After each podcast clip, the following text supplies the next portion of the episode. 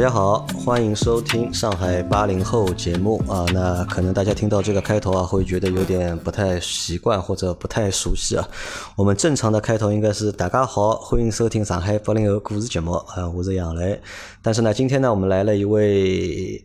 新的嘉宾，那第一次来参加我们的节目，因为他不是上海人，所以他也不会说上海话，关键他也听不懂上海话，所以我们的节目这一期呢，我们会用普通话来给大家做，来给大家介绍一下自己。啊，Hello，大家好，我是喜马拉雅的娱乐主播佳期。哎，杨老师，我觉得你，你也不能说我完全听不懂上海话啊，就是利用率最高的那几句，我还是听得懂的。利用率最高的那几句你听得懂，对吧？那听到这里的话，我不知道听我们节目的小伙伴有多少人是知道佳期的，或者是听过佳期的节目，因为我在我们其他节目里面，《老司机三人行》包括《老秦九杂谈》这两个节目里面，我们有很多全国的听众嘛，他们其实都是。知道佳期的，而且是都听过佳期的节目，是吗？那你还不快把我拉到群里去？哦，你不能来，来了要闯祸的，要的。对对，我觉得就咱俩这关系，我要是你，我就把所有单身的男听众建个群，然后把我拉进去。那为什么今天会请佳期来参加我们节目呢？是因为我在去年的，我们应该是在去年的过完年吧，应该是三月份还是四月份，我忘了。二零二零年的三四月份，那个时候我参加了一次奇瑞吧，应该是奇瑞的一次直播的活动。对，当时呢，我和佳期两个人是搭档。对，第一次合作啊，第一次合作，那个是好像是直播他们的一台车吧，是奇瑞的瑞虎七，好像是。他没给赞助费，我们就不要提品牌了。啊，没给赞助费的啊，那那个直播给赞助费了，而且那个直播还蛮蛮好玩的。那其实那次直播之前是准备了蛮长时间吧，对。但是真到直播那一天，我的那个设备好像有点问题，话筒没有声音。就全程我在那里支支吾吾说了老半天，但是后来他们和我说：“你的话筒怎么没有声音啊？”啊，我说是吧？话筒没有声音，全靠脑补，全靠自由发挥啊，全靠你在你一个人在撑着嘛。就在那在那个 时候呢，就认识了佳期嘛，因为当时是平台介绍说这场直播需要两个人来做，对吧？呃，我能够说一点车的内容，然后佳期呢能够来去带一些节奏，对，说一点开车的内容，搞搞气氛。那那个时候说实话，我还是蛮不在意的，因为为什么呢？首先，我觉得本身就是一个新车上市的直播，我觉得不太适合去搞笑也好啊，或者去。带节奏也好，我觉得不太需要，因为本身我们就在一直在做直播嘛。嗯，我觉得可能不需要，对吧？那但是平台硬塞了一个人过来啊，那我说塞就塞吧，对吧？哦，原来你认识我是因为硬塞啊，我还以为你是主动想跟我合作。不是，当时就是这么想的嘛。那后来我还在群里面和大家说嘛，哎，我到时候会和一个女主播合作，因为那个时候大概也是第一次吧，就是和女主播一起来做节目，之前是从来没有的，那次等于是第一次，等于。嗯。那我和。小伙伴说了嘛，我说有一个女主播会和我们一起来做那场直播，他们就问了嘛是谁？那我说好像我也不知道，我去我说我去看一下啊，叫她叫佳期，因为我不知道你是一个在平台非常有名的主播，因为我本来以为嘛，我想 过奖了，平台呃。拉组合肯定是差不多 level 的放在一起嘛，因为我们的 level 很低嘛。啊，你你你的意思就是我比你 level 低很多，所以你觉得咱俩不能合作是吗？我觉得是我们应该是 level 是差不多的，那大家在一起。但是后来我听了我们听众小伙伴说嘛，哎，他说啊是佳期啊，好厉害啊，就是他们觉得佳期是非常牛逼的一个主播。我说有多牛逼？那么他们和我说，佳期是平台可能是 top 级别的顶部的。就是 top 一百的第一百名。嗯，top 一百的第一百，这肯定不是 top 十吧？有没有？这种话不应该从我嘴里说出来，应该从你嘴里说的。那所以那个时候就认识了佳期。那认识之后，就有时候在微信朋友圈会点一下赞，看一下。那后来知道是佳期在上海，因为我之前不知道你在。嗯，上海，我还琢磨着呢。这个男主播，我们俩都合作了，他怎么还不约我吃饭呢？不约你吃饭的，我不知道。因为如果知道你在上海的话，那可能就会很早就会。第一个对我的魅力无动于衷的男人啊。好，那后来知道佳琪在上海，那我说佳琪，你有没有时间那来参加一次我们的节目？那为什么要还有一个原因？为什么请佳琪来啊？因为上海八零后嘛，那。上海八零后其实有在，我对外都宣称自己九七年的啊，九七。那有 这一档节目让我掉粉了，大家发现哎，原来不是小姐姐是阿姨。有土生土长的上海人嘛？那也有在从其他城市到上海来工作或者来上海生活的八零后，那我觉得你还蛮适合来参加我们节目，就所以把你请过来了。嗯，所以这期节目设置成付费收听吧，不花钱是没有资格知道我真实年龄的。付费收听对吧？也可以考虑，可以考虑。我们两周之前刚做过一次。哎，别别别，我开个玩笑，开个玩笑。我这人就比较皮，我东北人嘛，然后就是特别喜欢开车。如果接下来的内容哈，这个会呃会会有后期处理吗？呃，基本没有，基本没有哈。那我懂了。哎，佳倩，我我觉得这样，就是我不知道有我们的听众有多少人认识你的，你能不能够就是给你三分钟时间，对吧？全面的介绍一下自己。还有这种自由发挥环节吗？对。那有什么好介绍的啊？我的优点和缺点都很明显呀。优点就是长得好看，嗯，长得好看。嗯。缺点就是腿粗，嗯，还好吧。我是二零一三年底加入喜马拉雅的，一直就在做音频节目。然后我的节目叫《非常六加七》，是一个娱乐搞笑类的节目。平时就是那种东北东北大热心肠的大姐在那儿跟大家侃段子啊、聊天儿。就是没有什么太大的技术含量啊，当然跟我们杨杨老板这种节目没有办法比 啊。那这个你，你太谦虚了，我觉得。哎，我觉得杨老板有一个，嗯，有一个特点啊，就是你老是说什么啊，我们可能不是一个 level 怎样，但是在我的心目当中啊，我觉得我们是做泛娱乐的，所以听众比较多。但是按照这个，嗯，内容方面来讲，我觉得还是你们更专业。啊，其实我们的商业价值更高。我们也啊，商业价值就是节目之前肯定要 先来一堆商业互捧嘛，对不对？我说一下，就佳期是目前是喜马拉雅最具有商业价值的女主播。嗯，男的也可以算上。呃，男的也可以算对吧？就是整个喜马拉雅，你是最最有商业价值的。这个喜马拉雅是有个排名的嘛？那哎，它这个商业价值是按照怎么来分？是按照你的节目的就是喜马售卖的广告量来计算的。嗯，怎么说呢？它有一个综合的维度吧。我也不知道为什么是我，因为大家都在非常努力的去干活嘛。可能是在节目的播放量啊、更新频次，还有这个商业配合度啊，包括广告数量等等的一个综合的评比吧。好，那从这个点我们可以看出，就佳期和佳期的节目和我们节目最大一个点不一样的点在哪里啊？就是佳期的节目是能够赚钱的，我们的节目是。不能够赚钱的，对吧？而且佳期是你这么说，我总感觉下一秒你是不是买房要跟我借钱？哎，不是不是不是。那你看啊，我们节目可能是 Auto B B，可能是在全网里面，就是也比较全，就整个喜马拉雅平台吧。我们可能更新的这个频次啊，嗯，可能是最高的。我们大概一个星期至少有八集节目，嗯，我们一个星期至少能够更新八集节目。哇，那你这个真的是。但是呢，我们是在这个平台是赚不到钱，或者我们做音频节目，我们是赚不到钱。好嘞，你等着，我现在马上打电话去骂销售。但是你说，但是佳期的节目是能够卖钱的。那从这个看，佳佳期可以算是一个就是职业的主播。嗯，就你是全职在做这个事情吗？对，全职在做。就全职没有就其他的兼职，或者这个是就是你的全职。对，早期的时候还会有自己的工作嘛。这个音频最早是。也就是玩玩嘛，玩票性质。但是后来就赶上一个很好的时机吧，然后迁到了上海这边，啊，就变成全职了。就变成全职啊，那这个就是打破了我的一个就是一直的一个猜想啊。我本来以为做音频节目啊，大家都是为爱发电，或者是在用爱发电，都是不赚钱的。但其实这个是可以赚钱的。嗯，其实早期积累的时候，大家都是靠爱发电。嗯，但是后来的话，可能有一些就是有一些额外的收入吧。足以支撑我把这个自己的工作辞掉了，然后我就来上海了。那佳期做这个事情做多长时间了？嗯，二零一三年底接触的喜马拉雅，然后在二零一四年正式开了自己的第一档节目吧。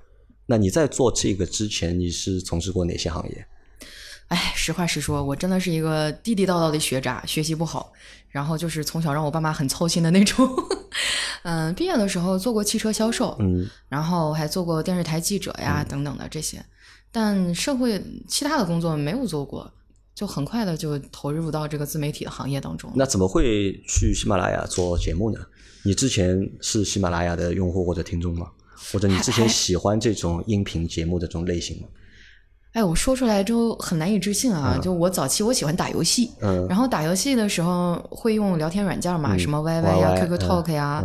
然后我们就一边打游戏一边在那唠嗑嘛。我东北人就是自来熟，特别有聊天方面的属性。后来跟他们聊啊聊啊聊啊，有时候给他们讲段子啊。后来有一次就是不知道被谁给录下来一段音频，当时喜马拉雅，嗯，对，当时喜马拉雅正在挖掘主播，然后刚好就嗯那个挖掘主播的人，他就把我这个录音交给他的领导，然后也是很有趣哈。那时候，嗯、我有几个朋友跟我说说佳琪啊，要不然你就讲讲段子嘛，你给我们录下来啊、放到一个平台上。那时候我第一次接触喜马拉雅，当时喜马拉雅的规则是你要上传三到五条声音，然后才能申请加微。后来我就传了自己的声音和资料，结果没过两天就有人给我打电话了，他说：“哎，你是佳琪吗？”我说：“，是。”哎，他说：“我是那个喜马拉雅的谁谁谁啊，你有没有兴趣聊一聊这个节目的事儿？”当时我整个人都懵掉了，我想，呵，这骗子电话真的越来越没水准了，我还只是个学生啊，哦，那个时候你还在读书，还在，呃，还没有毕业还。没毕业啊。对，你想就是没毕业，成天在网上打游戏那种。哎，那那个时候你想象过吗？就是能够用声音来赚钱，嗯，或者想过这个事情吗？没有什么太具体的想法，但那个时候也能在网上赚赚零花钱。我就属于那种不太安分的人吧。上学的时候打游戏，我会在里面给人家主持婚礼。现在想想其实挺脑残的啊，就不知道我们的听众里有没有那种，就打游戏的时候里面会有人结成道道侣，嗯或者结成什么什么什么，然后他们甚至会在语音软件里，在公会里去给他们举办一场线上婚礼，我就给他们主持，然后一次赚三十个 Q 币，给自己的什么红钻、黄钻、绿钻全充上。对早期的时候会做一些这样的事儿赚零花钱，但你要真说指着它养活自己什么的，从来没有想过。那那那个时候刚帮喜马拉雅做的是做什么呢？是自己开一个栏目在上面嗯，刚开始的时候，喜马拉雅有一档娱乐节目叫《糗事百科》，哦，糗事百科。对，后期更改了叫糗事播报。它是一个大的账号，有七位主播轮播，每人一天。啊，我刚开始是在其中当礼拜天的那个主播，嗯，后来就开了一档自己的节目，啊，叫《非常六加七》。非常六加七，然后就在节目里面说一些段子。嗯，对，搞笑的段子呀，或者聊一聊最近的热点啊，吐槽一下我们当代苦逼人的这个生活呀。然后就把节目上传到喜马拉雅上，对，然后就等着分钱。那哪有 哪有那么简单？其实是有很长一段时间是没啥钱的。嗯，那会儿我还在上班啊，你想我白天我要出去采访写稿子，晚上后半夜了在那儿吭哧吭哧的在写喜马拉雅上的这个稿子。有很多人可能觉得，哎，讲段子挺容易的吧？也不是替自己委屈啊，就是你们听二十分钟的段子，你觉得不怎么样，但实际上写稿子要写五千到六千字。嗯，你想，你正常跟一个人交流说五千字，那是一种什么样的感觉？何况我们这个二十分钟之内，你还要保证自己就每隔个几十秒或者十几秒有一个笑点，然后你还要逻辑上说得通，其实真的挺费脑细胞的。就是你你看我这发际线，哎，那个时候你嗯在做这个事情的过程当中，你身边小伙伴知道吗？嗯，知道有一你。会把节目分享给你的就是朋友啊，或者是你一起玩游戏的朋友。嗯，刚开始的时候，我其实没怎么跟大家说，因为那会儿对于我来说，他又不赚钱，然后我现实当中也有自己的本职工作，嗯呃，而且说白了，当时还会有那么一点点羞耻哈，就觉得不好意思就我成天在网上，因为我节目尺度其实还是稍微有那么一点点大的，我在想，平时我在外面是一个温柔的女孩，让你们听到我在网上在这口嗨，不太好意思。那你自己会听你自己的节目吗？嗯、肯定会听啊，基本上都都听吐了那种感觉吧。听吐了那种感觉。嗯，因为我们做节目，你首先你写稿的是一、嗯一方面，然后还涉及到做后期。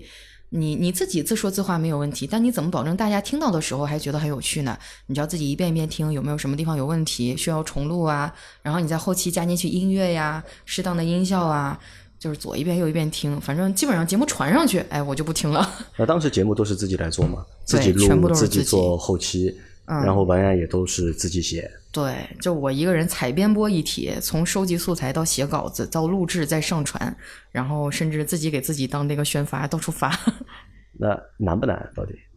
咋说呢？你要说不难吧，有点有点假，确实也难啊。但是现在想想，我觉得那会儿的我还是很幸运的。就当时，嗯，一个工作频度或者更新的个频次是怎么样？一个星期更新一次，还是呃一个月更新？三次，一个月更新十二次。一个月啊，一个星期三次，对，一一周十二集，那这个频次也非常高啊。哎，怎么说呢？反正如果一个人来干的话，那确实是有点儿高。那当时会做这个事情，会影响你正常的工作吗？会呀，我记得刚开始不太赚钱的时候，我家里人也不理解，嗯就是想挺大个姑娘，成天往电脑前一趴，也不知道你在那鼓捣啥呢。有这时间出去溜达溜达是吧？认识认识小男生儿，这成天往家里一蹲，怎么回事儿啊？啊，主要就是大人们都不太理解，嗯，你想想在那个时候提到什么自媒体啊，什么主播呀，大家都不太懂的，尤其是我在北方的一个三线小城，就大家都不理解。那做了多长时间，对吧才做出成绩？嗯，说成绩这个就不太好划分了，咱们就说说多长时间赚钱了吧。那做了多长时间？嗯，一年。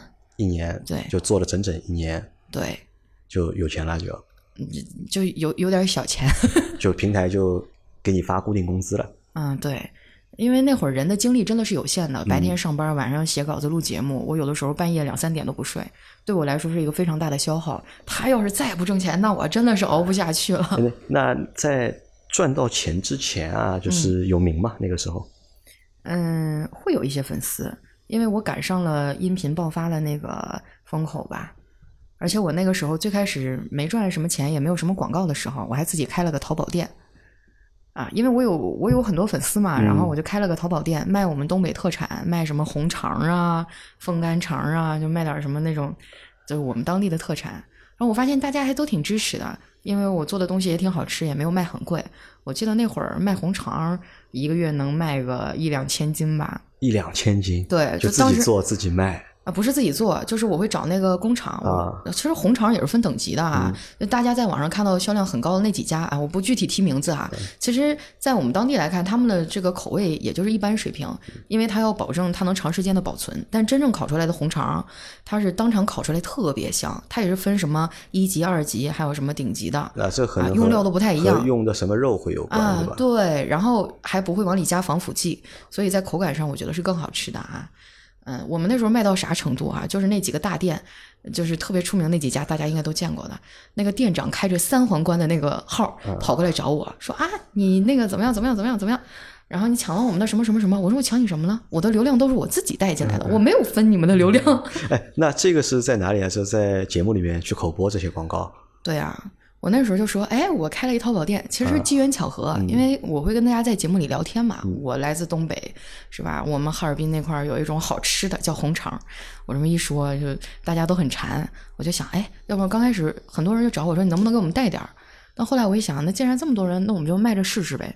没想到还真的就销量挺好。啊，你在二零一三年已经开始嗯，那应该是应该是一一四年的一四年啊，一四年正式开始带货了已经。对。然后那会儿真的是卖的如火如荼，不过在我来到上海以后，这个事儿就不干了。我我问你啊，就是你们在当时你是怎么和就是你的听众互动的？因为我们现在比较简单嘛，就是我们就微信在节目里面会让大家去加我们的微信的那个账号嘛，会加我的微信号，然后到微信里面会和大家聊天，然后拉个群。你们也是这样吗？我也是啊，因为刚开始人不多呀，就能聊得过来呀。但是后来可能就人多了，有点聊不过来，会有一些呃，像我的编辑啊，会帮我去有一些问题会去做出回复。其实人少的时候，大家都聊得很开啊。那会儿时候我经常在群里面开车，但现在就人多了不方便了，对吧？现在出名了反而不可以了，对吧？真的是，有的时候我看到他们在群里聊天，我真的很想插嘴，但是一想，哎，算了，哎，那。做了一年，然后起码给你发工资了，你就把这个事情当做一个就是正规的工作来做了，或者是一个全职的工作嗯来做。对，其实不到一年就有工资了。那会儿我一个月上班啊，我在黑龙江省的一个三线小城市啊，我们那是煤炭城市，工资其实很低的，一个月工资一千三。一三年？呃，一差不多。一千三啊，那好像啊，你你是想不到我们东北的这个工资水平吧？是吧？有有点低，好像。哎，但是那个时候就还好啦。嗯，你要知道那时候我可在电视台当记者，嗯，就是体面的穷。体面的穷。嗯，那起码给你的工资呢？应该是应该是超过这个一千三。那肯定啊，要不然谁辞掉工作呀？是不是？那说到这里啊，就是有很多人会很好奇，包括其实我也很好奇，因为。我们做这个节目做了很长时间嘛，那本身其实想靠这个节目去赚点钱的嘛，但是做了那么多年，其实连怎么赚钱都没搞清楚，其实到现在没有搞清楚。嗯，那反而我倒很想问你啊，就是做这个音频的内容或者做音频的节目，到底是怎么样赚钱的？你的这个收入啊，分它分几部分组成啊？哎呀，工资算一个，对，会有一部分节目的录制费那那个时候你算是喜马的员工吗？呃，刚开始是不算的，开始是不算的，只是你帮他们做这个节目，他给你一个就是保底的工资，对，那这是一部分，嗯，对吧？那除了这个还有其他的钱吗？嗯，后来就会有一些广告植入啊，比如说冠名啊，嗯或者是软植入啊，或者甚至是定制节目啊，啊，然后慢慢的也会有一些线下的合作，比如说嗯。他邀请我们去出席什么活动啊，我们也会配合他做一些什么样的宣传啊，嗯。啊等等，然后剩下的就是可能呃做个电商卖卖东西啊，那是哦，其实就是赚钱的方式还蛮多的。对，然后也有做自己的公众号呀、微博等等的，就是赚钱的比较杂吧。赚钱，那嗯在那个时候，你给自己的定位是怎么样的？我是个网红，还是我是一个自媒体，还是我只是一个栏目？有过就是一个明确的定位吗？没有，我那会儿觉得我就是混口饭吃。混口饭吃，嗯，哎，讲道理，六七年前你提到自媒体，谁懂啊？那会儿我们是不懂的，在黑龙江根本就是在大人还有甚至我同龄人老师的眼里，这就是不务正业呀。因为其实一三年的时候，一三年、一四年的时候，正是中国自媒体啊，真那你要知道，我在一个东北的小城啊，我们那边信息很闭塞的。就你一提到主播呀什么的，大家第一反应就是啊，那种浓妆艳抹的，这个谢谢老铁刷的飞机怎么样怎么样的。后来我嘎压根儿就不跟他们提了，我很懒得解释，我说我没有房间号，我也不开直播。啊，你只是有一个音频节，哎，那你我没有考虑过做视频直播吗？有啊，我有做过呀，也做过，对，也想过靠脸吃饭，嗯，但是后来好悬没饿死，就放弃了。不好玩吗？不是啊，就我发现啊，每个人，嗯、就是我我综合衡量了一下嗯我的优缺点。首先呢，视频它肯定是要考虑颜值的啊，它要考虑颜值。我这个长相呢，就就很普通啊，跟他们比颜值呢，咱没人漂亮是吧？比年纪呢，啊，那帮年轻的小姑娘一茬接一茬的换，然后人家又能唱歌，又能跳舞，然后又能怎么样怎么样的。我后来衡量了一下，这碗饭呢，我不是不能吃，但是我坚持吃下去呢，也没什么太大的意义。我应该思考一下转型。我不希望自己做一个青春饭的生意。后来我有一段时间是开视频直播的，也能赚一些钱，但是都是以给大家主持活动啊、这种方式，或者给他们写写什么策划案之类的去赚钱。就真正是去靠打赏什么的，没赚到啥钱。而且我这东北人的性格啊，我就不好意思跟人说，哎哥，你给我刷个啥啥啥呗。我反正我有时候会说，哎呀，哎呀，别别别别别别刷，别别别别别别死吧，不要刷。然后我就发现我的性格真的不适合做这个，就不好意思，对吧？嗯，不好意思，就人家小姑娘啊，那别人进来了，小哥哥你来啦，我好想你啊，我来了，人家来了，我说大兄弟你来了，你昨天上哪儿嘚瑟去了？怎么没看着你啊？这画风就莫名其妙的就不对劲了。那后来呢？就是什么时候来上海的呢？呃，一五年，一五一五年接近一六年的时候，是直接来的上海，还是去过其他城市？没有去过其他城市。其实这么想想也挺悲哀的，就就一五年就从老家到上海，对就待到现在。啊，对，那那当时是什么契机让你来上海？嗯，就是当时喜马拉雅发展的特别好，然后我们也是第一波流量起来的主播嘛，嗯然后在小城市其实待着也挺没意思的。你要知道，做自媒体节目吧，它需要一个环境嗯啊。当你和周围人聊天，你发现别人都不知道你在做什么，甚至觉得，哎，你这东西怎么样怎么样，对你有一些其他的看法，你会觉得很苦闷，无处倾诉。然后那个时候，我们领导跟我说，要不你来上海看看吧。就我会觉得上海这个地方有很多跟我做同样事情的人，志同道合的朋友，然后我就来了。我来了以后，当时跟我妈一块儿过来的，我妈那会儿还不愿意让我离开黑龙江，她就觉得你小姑娘嘛，踏踏实实的在老家是吧，考个公务员儿，或者是这个搞个什么事业编啊等等的，才是最好的出路。那当时你自己有这种就去到其他大的城市的这种想法或者向往吗？嗯，会有一点儿向往，对，但是也没有什么踏出来的勇气。因为我从小到大其实除了学习不好，其他方面还挺乖的。那其实来上海主要是因为因为喜马拉雅在上海嘛。对，如果喜马拉雅在北京，可能就去北那肯京了定。去北京了呀，对吧因为其实我对喜马拉雅爱的深沉。啊，其实你看啊，在上海播客其实不太多啊，做嗯音频节目我看都不在上海。因为这几天我看他们在搞什么播客节嘛，嗯是在北京的嘛，然后问我要不要去，对吧？我说太远了，对吧？我说你哪天在上海办的话，我来参加。呃，上海基本上不可能，没有嘛。那那个时候就一五年就来到了上海，那个时候是入职了喜马拉雅，就等于在喜马拉雅工作了。嗯，对，最开始是在喜马拉雅工作的。工资高不高？你咋又开始问工资了呢？我们不要聊这种肤浅的事情，好不好？我节目很肤浅，我们只那肯定是比原来多呀，就十倍于我原来的工资呀。十倍于你原来的工资。嗯，对，啊，那个时候刚到上海，对上海印象是怎么样的？就是很兴奋啊！我还记得我当时有一个好朋友叫小黑，他在喜马拉雅上也有一档节目，嗯然后他和他女朋友开着那个小车车，头一天晚上接到我，我们吃完饭以后拉我去看了东方明珠，看了那个三件套，然后在那个那个江边溜了一圈，我觉得哇，这就是上海。对于我来说，那就是传说中的地方，就是上海滩的感觉。没有来过。我说句很惭愧的话，就在我在大学毕业之前，我都没有出过黑龙江，就是那种典型的小小城镇的那种乖乖女嘛。那你在没来上海之前，对上海是一个什么印象？魔都啊，国际大都市啊，有钱、纸醉金迷、夜生活，大家晚上都不睡觉的，成天出去动次打次那种。有没有听说过上海排外吗？啊、有有听说过，嗯，那害怕吗？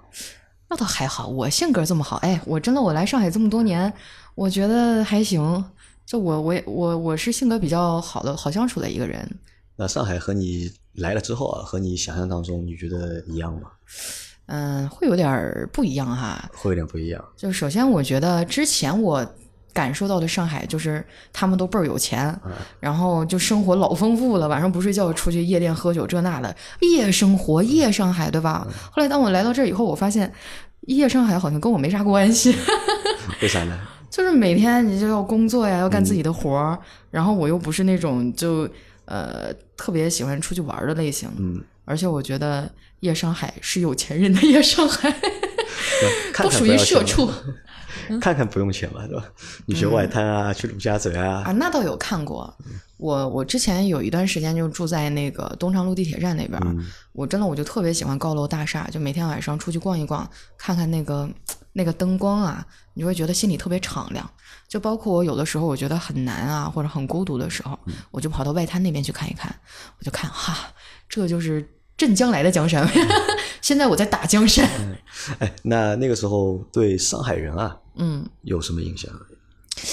嗯，其实我接触的人还都挺好的，因为没有接触过太那我我知道有一个北方的东北的小品演员嘛，嗯。巩汉林嘛，巩汉林他之前很多小品里面，他演绎过就是上海人的嗯。形象嘛，对吧？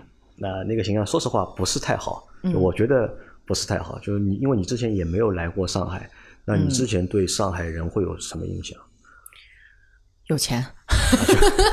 有钱对吧？前面还和我说不要老是谈钱对吧？啊，就是这个印象就就就是很根深蒂固啊。嗯，我觉得上海人很精致，然后他们就有那种调调啊，就包括你现在你去那个浦西啊，很多地方那种小咖啡馆啊，啊，就是上海人的身上那种调调，还有那种那种悠闲的感觉，我很难描述。很难描述，就对蛮有上海人的这个味道，不一样的味道，对吧？对。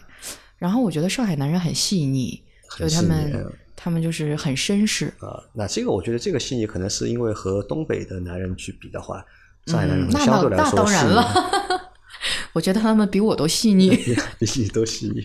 那 嗯有没有觉得，就是因为很多人说上海男人都是娘娘腔啊，或者是比较柔啊？哎，你有这种感觉吗？你在搞事情啊，杨老板！那这个不是搞事情吧？嗯因为你是要给我介绍对象吗？啊，不是不是，因为这个不是你问这个干什么？很多外地的人，对吧？或者外地嗯的用户、听众可能会对上海或者上海人有一些刻板的印象。嗯其实我们在做的一件事情是，我们一直在找这些刻板的印象到底是由于什么原因造成的。那这是一个。第二个呢，就是其实也想听一听，就是哎，别人是怎么看待我们的？嗯那好的地方在哪里？不好的地方在哪里？咱实话实说哈、就是确实会有一些排外的现象存在，但那绝对不是大部分的现象。你走到哪儿，你都有那种不太好的人啊，就是有那种对于地区的刻板印象啊。那你看，你提到东北人，很多还是那种社会大哥啊，我觉得东北人大花臂，上来就你瞅啥，我瞅你咋的，也不是每个人都那样吧，对吧？这个分人啊，我觉得粗暴的去用这个东西去给一个地区盖个帽子不太合适。你要说没遇到过呢，我也有遇到过也，遇到过，对这个，工作还是在生活当中？嗯，就生活当中啊，生活当中，就我是听不懂上海话的，嗯有的时候沟通不畅，人家一跟你说上海话，可能不太耐烦那个样子，我也会觉得心里有一点点不舒服。但总的来说，我很喜欢上海，因为我觉得这个城市很包容，很包容。对，它能接纳很多新兴的事物，不管你在这做什么，你都不觉得奇怪，大家都能理解你。就举个例子，比如说。我在老家那边啊，我说我做自媒体节目，我在网上开直播，我做什么？可能大家觉得，嗨，那小姑娘年纪轻轻的，一一年能赚那么多钱，肯定没干好事儿。还那小姑娘挺大岁数，不结婚，不找对象，成天在网上互哈的，肯定不是什么好东西。但在上海不是，就包括我身边，我还有一些我的这个朋友哈，gay 蜜，对，就好朋友。就你在老家那边，哇，万夫所指，你这怎么样怎么样，丢人现眼。但在这边就不会啊，大家都很平等，包容性很高。我觉得这是非常吸引我的一个地方。反而在东北的话，做主播会被歧视，或者会被有色眼镜看待。嗯，早期是会，这两年我不知道有没有改善啊。那早期肯定会啊，因为早期的时候，我还一直以为，嗯，主播是或者直播是东北特色。其实也不是，对吧？嗯，野蛮生长的那个阶段啊，咱实话实说，它内容上没有一个很好的把控，就是就就有的有的尺度很大呀，或者什么的，确实会引起一些人的反感。就是他们一提到主播，就没有什么好的印象。但现在慢慢的，这个行业规范了以后，也好很多了，大家开始逐渐的了解到这个行业了，就还好。那一五年到现在一直在上海，嗯，喜欢上海哪些地方？哪些地方呀？哎呀，这开始拔到思想高度了。我喜欢逛街呀，喜欢逛街。那去哪里逛？上海有很多地方可以逛街嘛。就就到处逛呗。就小姐妹想去哪儿逛，我们就去哪儿逛呀。就是逛逛街呀，吃吃好吃的呀。我的人生乐趣就是逛街和吃。有喜欢吃上海的东西吗？哎，上海菜能够接受吗？能接受啊，但实话实说，我现在已经不咋吃上海菜了，太甜了。我来上海第一年胖了十斤。哎，很多人都和我说，就是上海菜甜，但。作为上海人啊，我倒不觉得。哎，那你是没有去过其他的地区。我们那边都是偏咸口炖菜。然后还有一点啊，我说出来你别笑话我啊，在我们东北，就是菜不会做的很精致，都是那种大铁锅炖，里面什么土豆、什么小鸡儿、蘑菇，乱七八糟往里一扔，炖的咕嘟咕嘟咕嘟，特别香。然后边上贴一溜饼子，就大家围着一个锅吃。我们那边上菜都是那种，你都不能说是深的盘子了，我们有的时候都用铁盆上，就大家。就是管够，你随便吃，甚至还得剩很多那种。我们觉得这样是热情的待客之道。铁锅炖，对吧？上海现在也有很多，也有很多炖大鱼。我刚来上海的时候，我都吃不饱，你信吗？我发现你们这边摆盘都好精致，然后盘子都很浅，中间一丢丢，然后旁边摆几个叶子。就这，我一顿能吃二十盘。我跟你讲，你说朋友约在一块吃饭，你都不好意思下筷子。我就加了两筷子见底儿了，你说这怎么搞？哦，就在量上面不适应。嗯，就很精致。我不能说它不对。但是，就是对于一个北方人来说，刚开始确实不适应。那我觉得这个也不是精致吧，可能有几个原因啊。一可能是商家比较鸡贼嘛，对吧？不不不，可能是你们这边太热了，没胃口，吃不下去。少给一点嘛。二呢，也有可能上海人的胃口啊，并不是那么大嘛，可能你给多了也吃不掉，也浪费。嗯。那现在这个胃口有变小嘛？没有啊，我可以多点一份嘛。我跟他，你问我几个人来，两个人，然后你给我来两碗面，我说吃完一碗。哎呀，我朋友不来了，算了，不要浪费，呲溜呲溜呲溜把那碗也吃了。啊，那我我说蛮还还蛮好玩。你看，从一三年开始做你的非常六加七，嗯，那做到现在，嗯，多少年了？八年了，八年还是七年？嗯，七年多，将近八年吧。七年多，八年，一个节目能够做那么长时间啊，就我觉得这个是非常不容易的事情啊。还不是因为找不到别的工作？我不知道在喜马平台上，嗯，那么长时间节目多不多？能够就坚持做七年、做八年的，而且你看你那个节目更新频次也非常高啊，一个月要更新十二期，嗯，对吧？一年的话都要一年一百多期了。嗯，怎么说呢？确实流失掉很多人，有很多小伙伴掉队。嗯，但是你要说达到百分之多少吧，我也没具体算过。就身边很多小伙伴走着走着就不见了，而且音频早期可能也没有那么多变现渠道，很多人就选择挣快钱，开直播呀。啊，或者什么什么乱七八糟的，他们就干别的去了。坚持下来的其实没有特别多。那现在的这个工作方式啊，和你当年刚做这个节目时候工作方式有发生变化吗？嗯，有一点，就现在不是一个人单打独斗了，也会有一些帮手啊。有个小团队。嗯，对，就很小很小，非常的小的团队。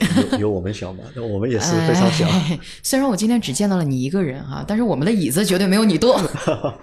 所以这件事告诉我一个道理哈，就是人少不少不重要，牌面一定要搞起来。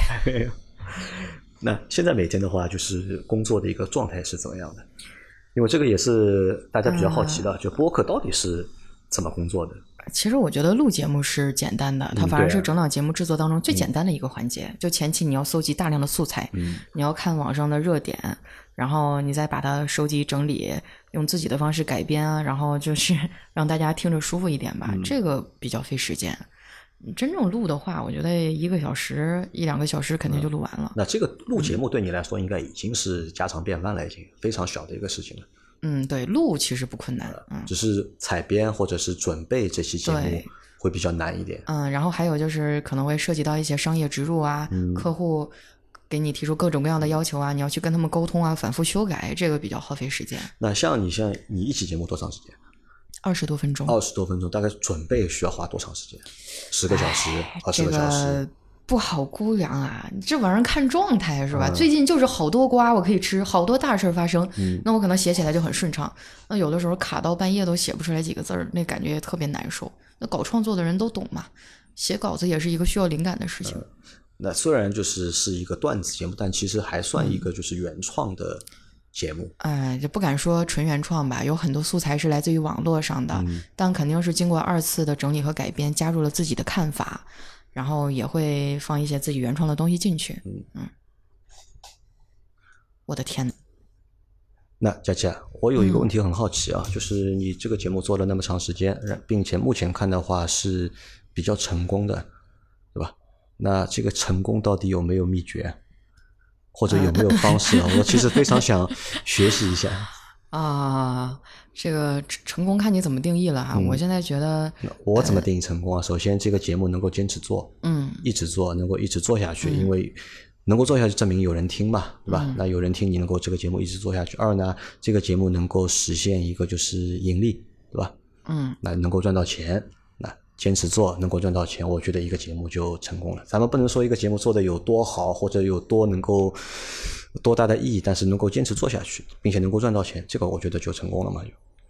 啊，其实刚刚你也提到一个，就是坚持。嗯，这么多年，我身边，嗯，其实我对自己的定义一直都是，我，嗯，我在个人条件上面，不管是声音呐，还是表达呀，我其实顶多算个中上水平。嗯，我也没有受过什么科班训练啊，我就是刚开始很喜欢做这件事儿，然后我一直坚持了。有很多条件比我好的，他们也在做，但是没有坚持住。嗯，啊，所以就没有走到现在嘛。我第一个觉得重要的就是坚持，坚持很重要。对，第二个就是内容方面，还是要不断的去升级，做一些根据听众的喜好去做一些调整啊，不能就是一门心思就琢磨啊，我就这么做，你们爱听不听不行的。其实听众的反馈很重要，我们甚至有的时候会收到一些啊他们不好的评论啊，我会单独去联系他们，就具体的去问、去解释，甚至去道歉。嗯，还有一个就是就不能自嗨，对吧？哎，对，不能自嗨，不能自嗨。看你想要什么。你要说我就是想在这儿随便絮絮叨叨的表达一下我的观点，那没问题。但如果你想把它做好，甚至是能来为你赚钱，你必须要听到用户的声音。嗯，然后除了坚持还有什么？我觉得就是运气吧。我对我个人的感觉就是我是一个非常幸运的人。我的朋友描述我说，我相当于连续中了两次彩票的那种幸运值吧。确实，能力是一方面，然后坚持是一方面，这个时机也很重要。时机也很重要。对，那现在你觉得，因为当初你最早入行的时候是在二零一三年吧？对，一三年、一四年的时候，嗯，那个时候可能喜马拉雅刚开始，那现在应该二零二一年了，嗯，那目前看的话，还算好的时机吗？或者是这个红利期到底是过了呢，还是还没有来呢？因为我们看，从去年开始的话，就是全网有大量的就是新的播客的平台诞生，对吧？每天又有很多新的节目出来，那看上去好像哎，这个光景啊，要比二零一三一四年的时候好像更好一点。嗯，反正我没什么文化哈，我没有办法从这个更高的层次来解读这件事儿，我就我就提一个问题哈，如果这个行业它未来发展前景不好，为什么大家都削尖着脑袋往里进呢？对吧？肯定是这儿有发展。能赚到钱，大家才会都涌进来呀。所以从这个角度来讲，我觉得它未来的发展是大家有目共睹的，肯定会越来越好。呃，另外一点就是现在竞争压力确实很大，因为知道这个行业，然后想从事这个行业的人越来越多。但我不觉得这是一个什么坏事儿。首先，进入的人多了，就说明大家只有更加努力的这个提高节目质量，吸引更多的粉丝，才能在众多的节目当中脱颖而出。对于我来说，我觉得这是一个挑战，也是能呃，就是逼着我们不停提升节目质量的一个方式吧。嗯，现在确实没有早期节目那么容易起来了，因为那会儿大家选择性不因多为。现在节目多嘛，对，吧？现在节目太多了。嗯，不过喜马的模式一直都是这样的。我觉得它和传统的那种节目比起来，就是传统节目这个时间段你只能听我，我播什么你听什么。但是你打开喜马拉雅是，你听什么我播什么。你喜欢啥，大爷？这个你觉得不满意？来来来，我们换换下一个。哎，这个还不行，那换下一个。就是都逼着大家不停的前进吧。啊，我觉得未来发展前景是非常好的，但是现在起来确实需要付出更大的精力。现在起来会需要付出更多。嗯，哎，那前面我有个问题啊，忘了漏了问你啊。你看你这个节目做了那么长时间，对吧？那我有很好奇啊，就是这个是因为我也听过你节目嘛，对吧？包括也和你一起就是做过直播，那对你的这个人设啊有一个基本的了解。嗯，是不是发现我真人比节目里美多了？呃，我想问的是，这个是你真实的吗？是节目里的那个形象？这个是刻意打造出来的，还是你本身就是这样的一个性格？怎么说呢？嗯首先会有一些附加的属性啊，但是我觉得基本上百分之七十真实吧。百分之七十真实。对，因为嗯、呃你在节目里老是调侃，你老调侃别人不合适。啊，我说杨老师，我就调侃他怎么样怎么样，你你容易把人搞生气了，我就只能自己调侃自己。嗯、可能我的我的人设就是黑胖懒穷矬嘛，就就就是会有一定的加工。你要想我的节目主要是调侃，主要是那个自嘲啊。呃，每天遇到各种倒霉的事儿引大家发笑，但是一个人如果一天遇到真的遇到那么多倒霉的事儿，那不活了，会有一定的艺术加工。但我觉得百分之七十吧比较符合我自己。你看，首先我胖嘛，白胖白胖的，然后东北人性格比较活泼，爱吃，基本盘是符合的。那你觉得，如果要把一个节目做好的话，就主播应该是本色出演呢，还是应该去打造一个人设？哎咋说呢？看你想要什么吧。如果你要是打造一个全新的人设，跟你毫无关联，那太难了。因为一件事儿啊，你你就是你去装一年可以，但是你能装十年吗？总有一天你会露馅儿露馅儿的。就像某些可能演员、明星啊，是吧？打造人设，玩玩的把自己玩进去了吧。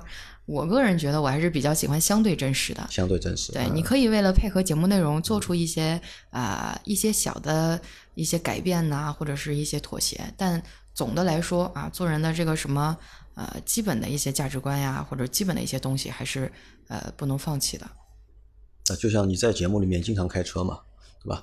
就哎动不动就开车，前面还前面还吐槽我节目嘛，觉得就是我节目就是 我可没有啊，比较难去开这个车嘛，对吧？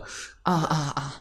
哎，我不知道那回为什么，就是你好像表现得特别腼腆，加上你那麦克风不咋好使，我真的我好难啊。那真的这个开车是为了做节目开车，还是本身就性格就喜欢开车？我可能性格里面就比较不着调吧，就是喜欢讲段子什么的。喜欢讲段子啊。啊，那你想，这个《非常六加七》那个节目是你在七年前嗯做的，那七年前那个时候，我想当时和现在啊，人的这个就是成熟度啊，嗯肯定是不一样嘛。对当时还更年轻嘛，对吧？那现在也年轻，当时更年轻，对吧？而且嗯当时在做这个节目的时候，其实也是只是抱着一个试一试、嗯，混口饭吃的这么一个想法，对吧？那你看，但是七年过去，对吧？那其实是越做越好嘛。嗯那现在用现在的这个眼光，那么回头再去看七年前决定做的这个节目啊，嗯你觉得还这个节目还合适吗？或者还合适你现在做吗？嗯嗯，首先我觉得这七年我的节目不是一直不变的。嗯七年前可能我探讨的话题就是，哎呀，我刚毕业，老板欺负我，是吧？这个家长催我结婚找对象啊，等等的一些，我诉说的是啊、可能那时候我诉说的是二十岁的烦恼，嗯然后慢慢的我可能是在我的节目当中，我也是逐渐成长的。那时候我就是一傻白甜职场小白，我在节目当中说的都是很多我们那个年龄会遇到的事儿，大家会觉得很有共鸣。但是现在慢慢成长了嘛，我节目里也渐渐的有了自己的想法，甚至啊、呃开始有了自己的编辑和助理。对，大家会觉得我是一个陪伴成长型的节目，而不是一味的去装傻白甜啊，去逗大家笑。有的时候我也会对一些话题去发表自己的看法，聊一些稍微有点深度的东西。比如说现在我就会说，哎呀，爹妈催婚呐、或者职场这个到了三十五岁怎么办啊，升职加薪啊，什么未来走向啊等等。我会随着年龄的增长，跟他们聊的东西也不一样啊。但确实，节目转型是我面临的一个问题。嗯，因为娱乐节目哈，说白了，我自己觉得自己节目就是没啥营养，大家听一乐子，就开开心心的，这事儿就过去了。我也渴望去有一些更加深入的交流，或者是呃，这个更多深层次的一些知识输出吧。所以未来我也会做一定的转型。但是我非常六加七这期节目呢，我是会永久保留的。这个会永远做下去。对，官方的说法呢，就是舍不得大家。对我就不忘初心，方得始终啊。私下的来讲，这个首先自己安身立命的东西不能丢嘛。对，我已经做得很成熟了，我要坚持下去。不管是我对听众的承诺，还是说呃养活我自己也好，这我不能放弃。但是其余的，我可能会做一些新的尝试，开一些新的节目。哎，我说到这个啊，我为什么和杨老师我们俩有这么一个录节目的契机？就是本来我想上杨老师这儿白嫖一下节目，我说杨老师，我要做播客来上一下我的节目呀。他说好呀，那不如最近你先来我的公司做做吧。哎，所以嗯，还是你套路深。所以我下次我也会去参加你的节目嘛。那前面，但前面你前面说的有两个点啊，我觉得并不是完全统一啊。嗯，我觉得音频节目，嗯，或者大多数的音频节目啊，我觉得其实都是陪伴，嗯，都是陪伴节目。里面其实不分到底是说什么内容的，不是说你是说搞娱乐的，或者你是有个垂直内容的。我觉得其实都是一样的，因为为什么？因为大多数的播客其实都是。业余的，在专业程度上来说，就我觉得都其实都是业余的嘛。做的内容啊，大多数还是给大家陪伴，无非就是用什么方式来陪伴嘛，对吧？可能我我用有声书的方式来陪伴，我用娱乐的内容来陪伴，或者我们用现在的这种节目的形式来陪伴。那我觉得这个其实都是都是一样的。那首先节目没有什么高低之分啊，就在形式上都是陪伴。我我可能刚才表述不太清楚，我说的是商业转换这一块儿。首先，我们节目越做越大，我们就需要更多的人。我总不能让大家靠爱发电吧，是吧？我得给大家开工资啊，我得付房租，各种的，我需要更多的钱。就是我觉得谈钱不可耻，我想赚更多的钱，那我势必在节目上会做一些升级和改变，这样我才能吸引更多的客户来投我的广告呀。啊，我是从这个角度考虑的。啊，人首先得活着嘛！我希望跟着我混的小伙伴都有饭吃，大家都能过得好。那后面会有新的计划吗？嗯，会有。或者你看，七年前刚做这个事情，对吧？只是为了赚点钱，对对吧？比自己本身工资高就可以了嘛。但是七年之后，已经做到了喜马拉雅最有商业价值，对吧？这个位置对吧？其实很厉害。哎呀，这个高帽扣的我有点晕。我觉得这个真的是很厉害，因为为什么？就是你可能是我认识的。各行各业里面的人啊，因为每个行业都有就是一个层级嘛，对吧？可能都有 top 的一个人，但大概你是我认识唯一一个在这个行业里面是 top 的人。我其他行业我都不认识 top 的人，但你是我认识的 top 的人，在这个行业里面。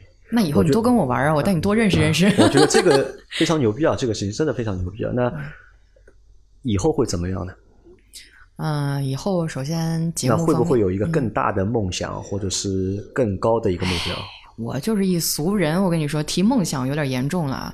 我的想法就是多赚钱，跟着我混的多赚钱，大家开开心心的，是吧？改善自己的生活，让让父母这个过得更好，让家人过得更好。如果有能力的情况下，可能也会做一些就是回馈社会的事儿啊。咱就不聊那些大的啊。我之前，我以前我家庭条件其实挺一般的，那会儿就没啥钱。后来我赚了点钱以后，我每年都会去。呃，资助几个学生啊，或者说我去，就比如刮个台风啊，捐点钱啊，或者怎么样的。甚至有一些听众，他们有一些求助，我也会帮他们想想办法。我希望我是一个沟通的桥梁。毕竟这么多粉丝嘛，什么人什么样的人都有。就比如说，我有一粉丝，他当时得了一种什么病哈，就比较难治，当地整不了。然后我在节目里就提了一下，我诉说一下他的苦恼，我就问问有没有人能弄，有没有人接触过。然后真的就有，然后人家就拉个上了，是吧？就整上了。虽然最后治没治好我不知道，但总归是为他们创造了更多的可能。嗯，对于我来说。节目赚钱是一方面，养活自己；另一方面，我觉得真的是一件挺有意义的事儿。很多很多人因为我而认识了，因为我接触到了更多的东西，去了解到更多外面的世界是什么样的。呃，其实想想还觉得自己是个挺有意义的事儿吧。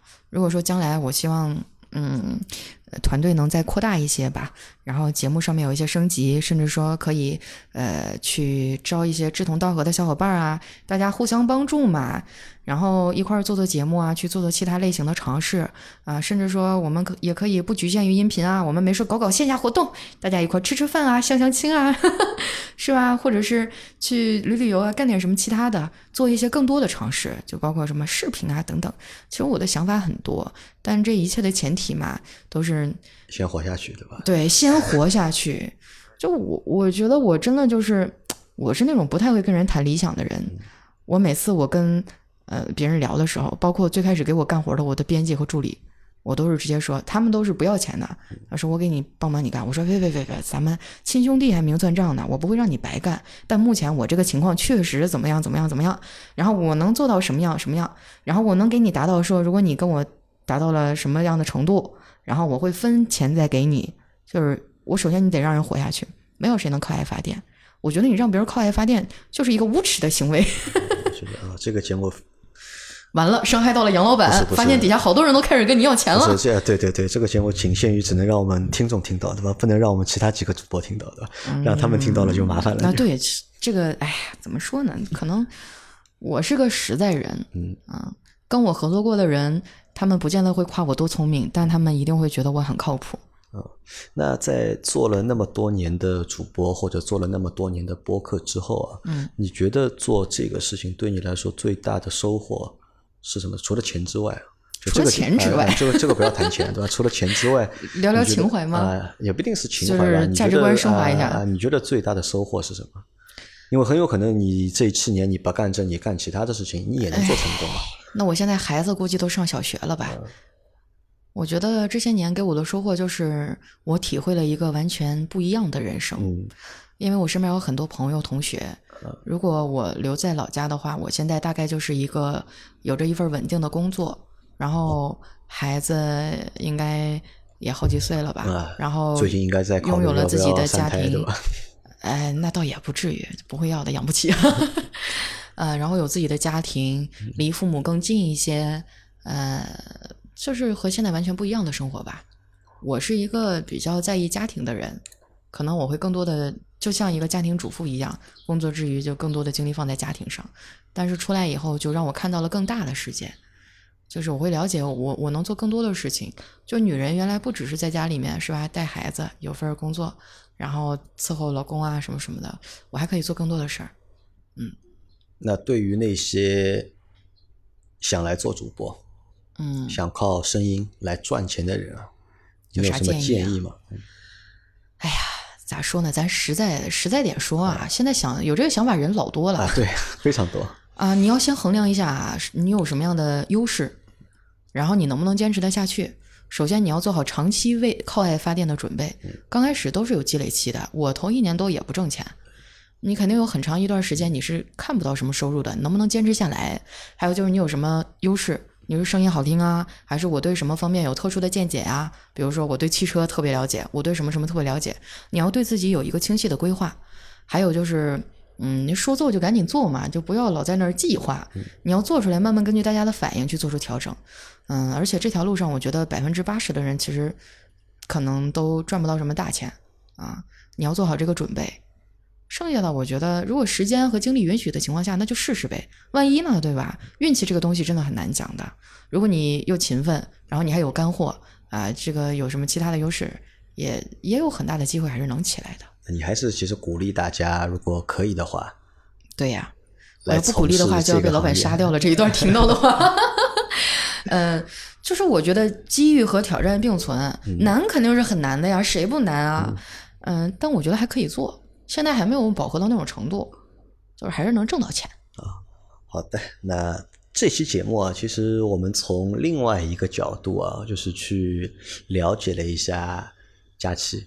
嗯那可能佳期参加这个节目是参加的那么多节目里面，我觉得是最唯一一个没有广告的，不是没有广告，是最正经的一个 嗯，假期。确实是我平时的人设，嗯包括我平时的风格，可能也是做节目习惯了，都是比较跳的那种，特别能开车。就有我在的话，可能场子都很热。我很少去跟人深入的去交流什么啊、过去啊、什么理想啊等等的东西。就相对比较走心的一档节目吧。啊，蛮好。那这个反正是第一次啊，因为如果可以的话，那我以后 还是想经常来邀请你来参加我的节目。怎么样？是不是觉得跟女主播搭配的话，还是男女干活？呃，男女搭配干活不累是吧？对的，对的，对的。就会觉得那这是一方面嘛。第二方面，其实因为我还是希望能够对这个行业嗯有更多的了解。那更多了，如果想要更多了解的话，除了你自己要做之外，对吧？嗯那也要多和这个行业的人多接触，嗯对吧？这个我觉得是蛮重要的一件事情吧。嗯，而且我们在听我们节目的小伙伴里面，也有很多人自己在做博客是吧？